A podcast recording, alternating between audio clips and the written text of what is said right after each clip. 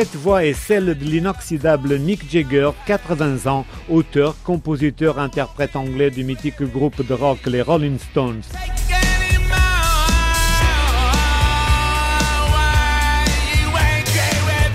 Après 60 ans de carrière, ce groupe extraordinaire a toujours le peps il signe un 24e album, tantôt guidé par le rock and roll, tantôt marqué par le blues.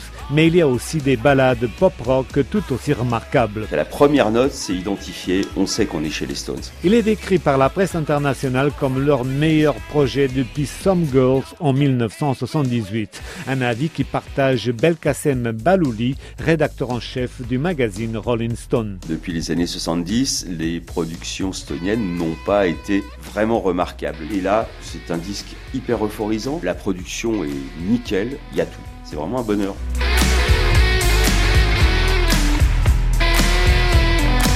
Douze chansons, parfois en colère, plutôt efficaces, sur notre époque, vues par les papis du rock. Mick Jagger reste un auteur incroyable. Donc euh, ça parle de société par ellipse, ça parle d'amour évidemment, de filles évidemment, mais ça parle aussi de la manière qu'ils ont de voir le monde aujourd'hui, d'où ces blues un peu ralentis c'est pas du rock contestataire, c'est pas du rock social, ça reste du rock euh, sociétal, on va dire, un regard euh, que peut avoir aujourd'hui un octogénaire, le monde qui a vraiment changé depuis 60 ans quand il a débuté dans le métier. Ce qui frappe dans cet album, c'est la voix intacte de l'octogénaire Mick Jagger. Mick chante comme personne, il a toujours eu une voix énorme qui fait justement cette magie, ce charisme, cette présence chez Jagger.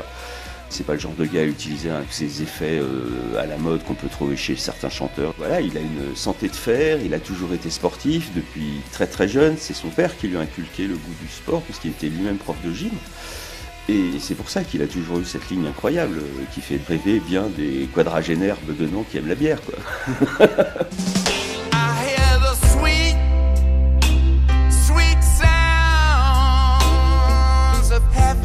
Ce disque est celui des retrouvailles puisque l'ancien bassiste historique des Stones, Bill Wyman, qui avait quitté le groupe il y a 30 ans, participe à quelques morceaux, mais aussi un album sous fond d'hommage à Charlie Watts, discret et populaire batteur du groupe décédé il y a deux ans. Charlie Watts qui est présent sur deux titres parce qu'il avait fait des captations avant sa disparition. Pour ce disque très éclectique, le rocker anobli par la reine d'Angleterre invite quelques amis superstars comme Stevie Wonder et Paul McCartney. Sur d'autres titres, on retrouve même au piano un certain Elton John et Lady Gaga qui chante sur un morceau au groove imparable.